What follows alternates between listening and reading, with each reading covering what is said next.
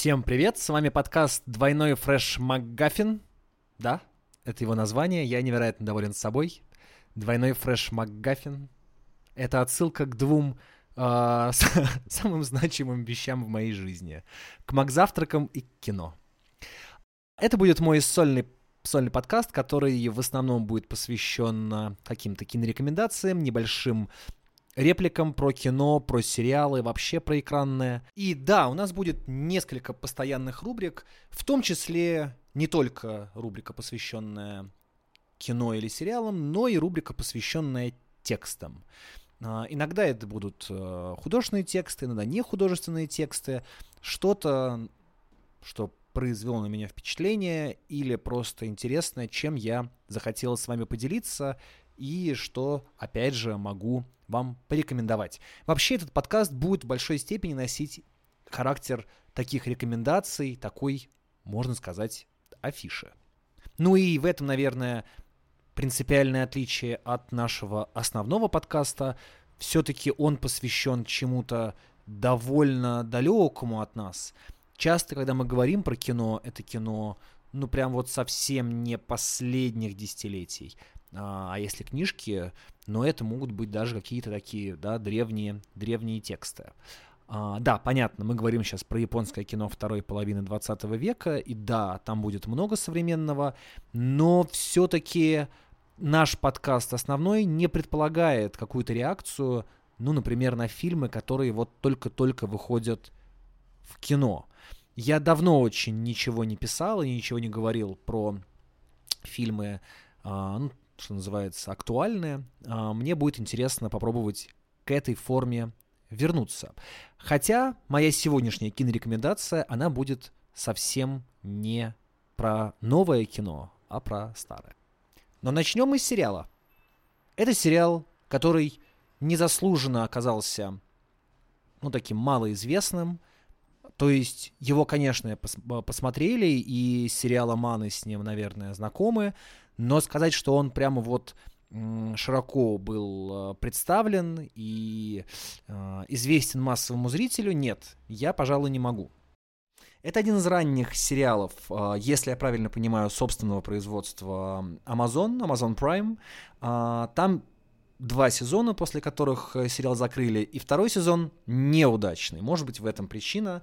Вот. Но первый сезон совершенно отличный. Называется этот сериал патриот. Вообще это странная такая особенность сериалов Amazon. Я, разумеется, не берусь говорить за Америку, уверен, что там картина другая, но у них есть или было несколько очень классных проектов, которые достаточно скромно освещались. Понятно, что есть нынешние хиты, типа «Пацанов», которые, о которых знают, в общем, более или менее все, но несколько их таких самых ярких ранних сериалов, они, в общем, прошли достаточно скромно. Ну и Amazon, он, конечно, не избежал ловушки общей. Многие их проекты классно стартуют, очень бодро, но на третьем, четвертом сезоне начинают довольно быстро сдуваться. Был такой отличный сериал, например, «Моцарт в джунглях», э, с хорошим сценарием, с хорошими актерами, с хорошей такой фактурой. Боже, я говорю как как кинокритик. Вот, и тоже почему-то он э, довольно быстро, ну, как-то так вот, да, скукожился. Вот, почему первый сезон э, «Патриота» не стал культовым, это, конечно, для меня огромная загадка. Вот главное, не перепутайте с российской, э, с российским сериалом, потому что, как можно догадаться, российский сериал с названием «Патриот» это не предвещает ничего хорошего. Про что это? Это сериал про сотрудника американской разведки, который оказывается участником операции по ограничению ядерной программы Ирана, ну, по сути, по предотвращению ядерной программы Ирана. Он э, не разрабатывает операцию, он не мозговой центр, он такой э, исполнитель, он работает под глубоким э, прикрытием, у него постепенно размывается личность, он в очень плохом состоянии, он в депрессии, и главное, он делает вещи, которые делать не хочет, которые противоречат его как бы его натуре, но к этим вещам его все время подталкивает семья, его подталкивает потому что его отец тоже работает в разведке, его подталкивает долг э, и так далее. Почему это классный сериал? Ну, во-первых, он очень хорошо поставлен. А, режиссер этого спектакля по фамилии Конрад, он же написал сценарий, и это очень классно написанная история, это очень хорошо сделанный режиссерский сериал с очень хорошими актерами, большая часть из которых ну, мне, по крайней мере, не было известно. Некоторые актеры, просто вот лица знакомы, вот, но большая часть скорее нет. Есть несколько таких придумок автора этого сериала, которые мне показались любопытными. Например, неожиданно этот сериал напомнил мне фильм а, «Залечь на дно в Брюгге». Вот если вам картина а, Мартина Маддоны понравилась, то вам точно стоит посмотреть а, сериал «Патриот», поскольку там тоже так специально снимается Европа. Ну, вернее, тоже один город европейский, это Люксембург.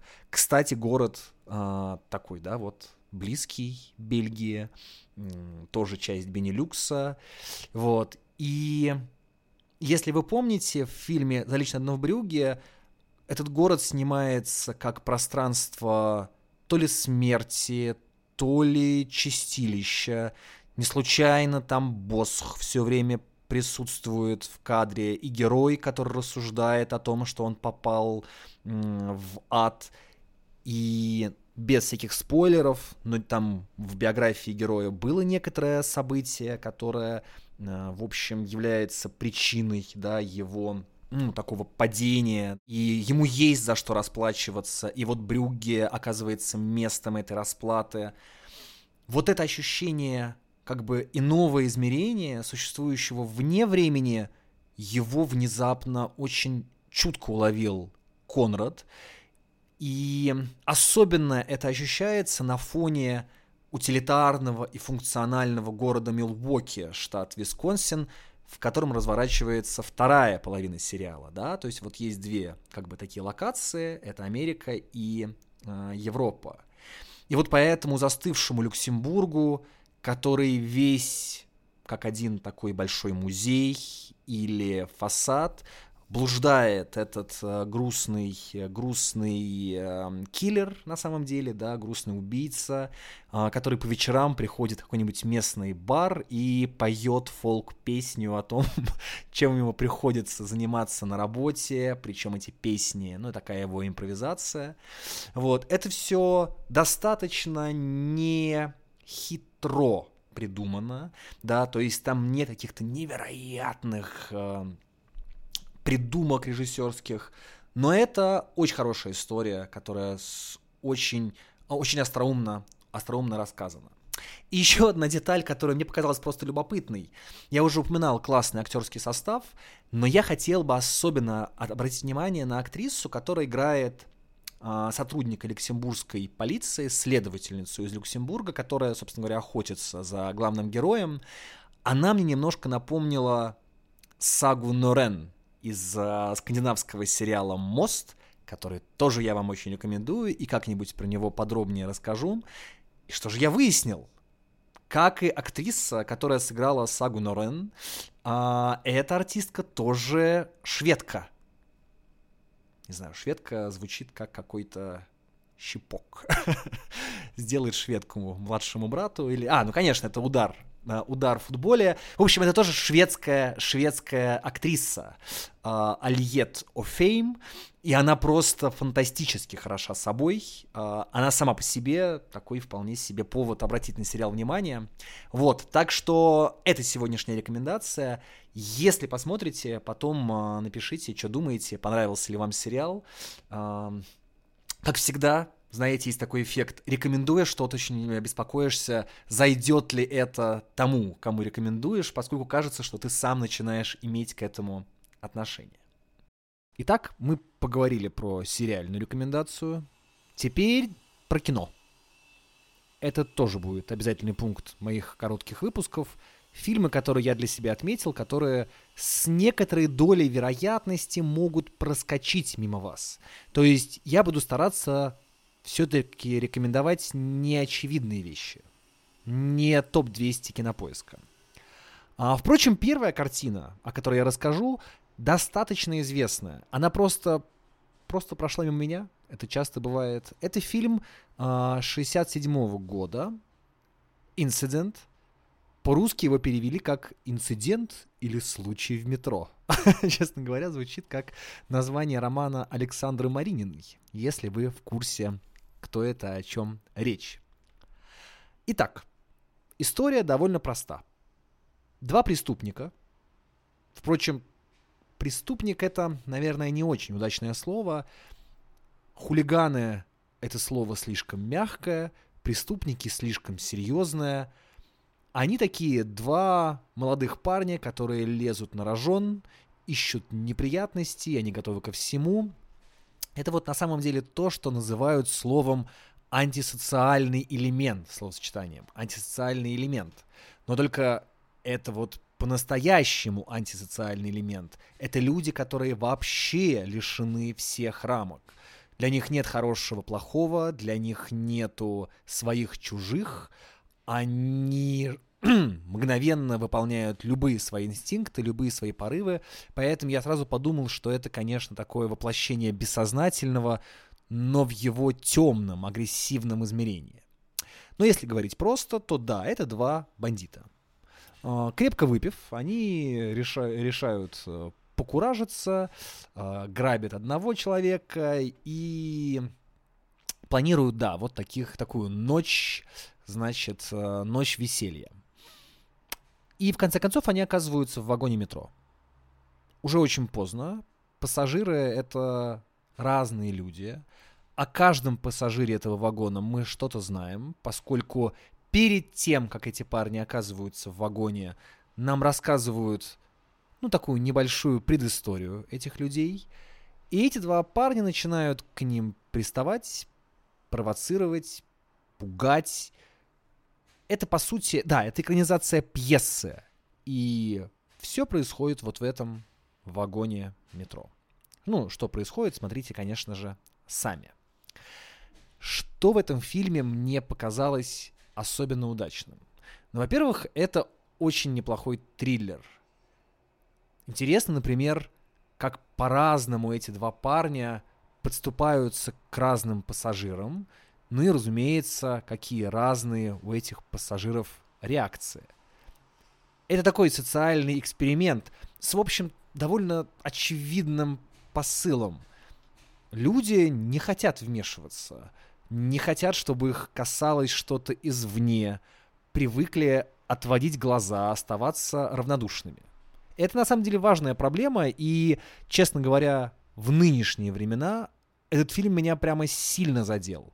Потому что на фоне происходящего вот это чувство вне находимости и способности как бы сужать угол обзора, он, ну, достиг каких-то фантастических эм, величин. И вот это состояние, оно исследуется с разных сторон. Ну и там даже есть такой очевидный придуманный образ, который вот все это аккумулирует. Очень сильная сторона этого фильма, на мой взгляд, это то, как он снят. Снят он немножко небрежно, но видно, что авторы вдохновлялись эстетикой нуара, и, в общем, его называют нео-нуар. Фильм мрачный.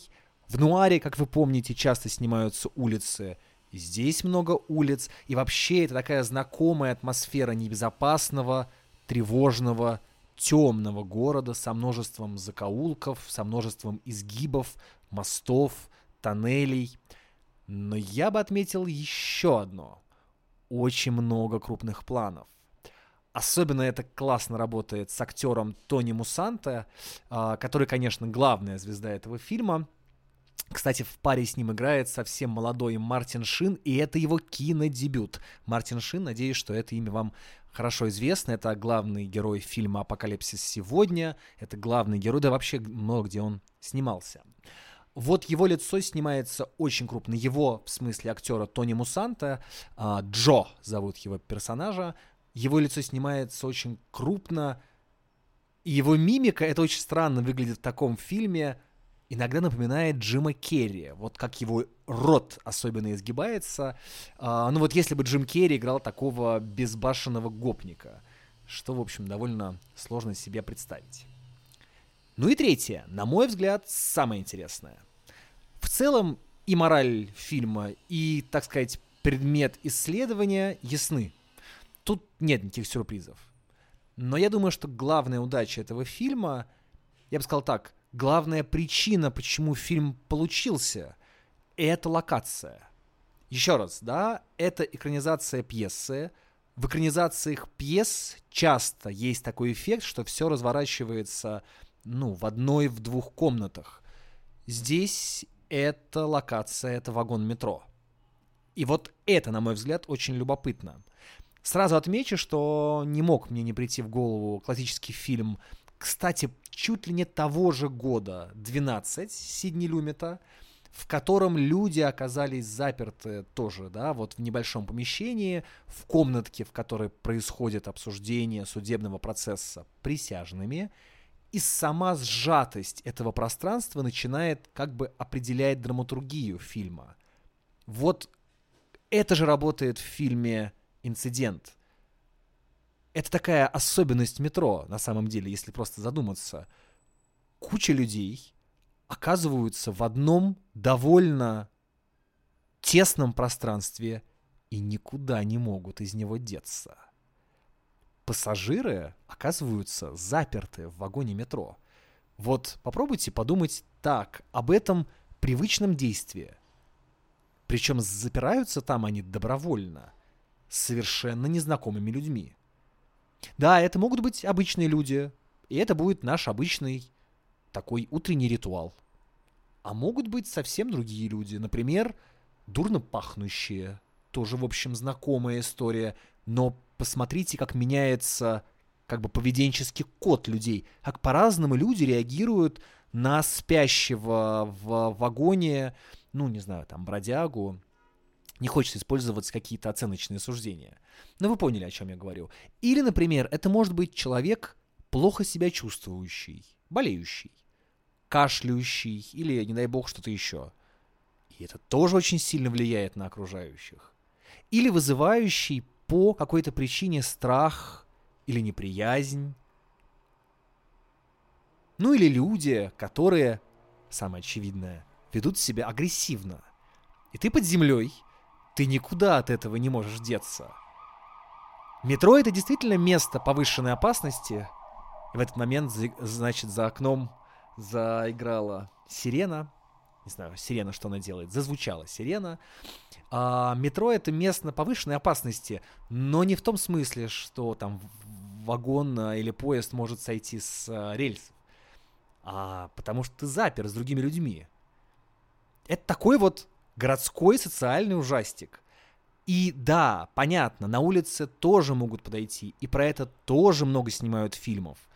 Но на улице сохраняется ощущение открытости пространства – хотя бы иллюзия есть того, что ты можешь убежать.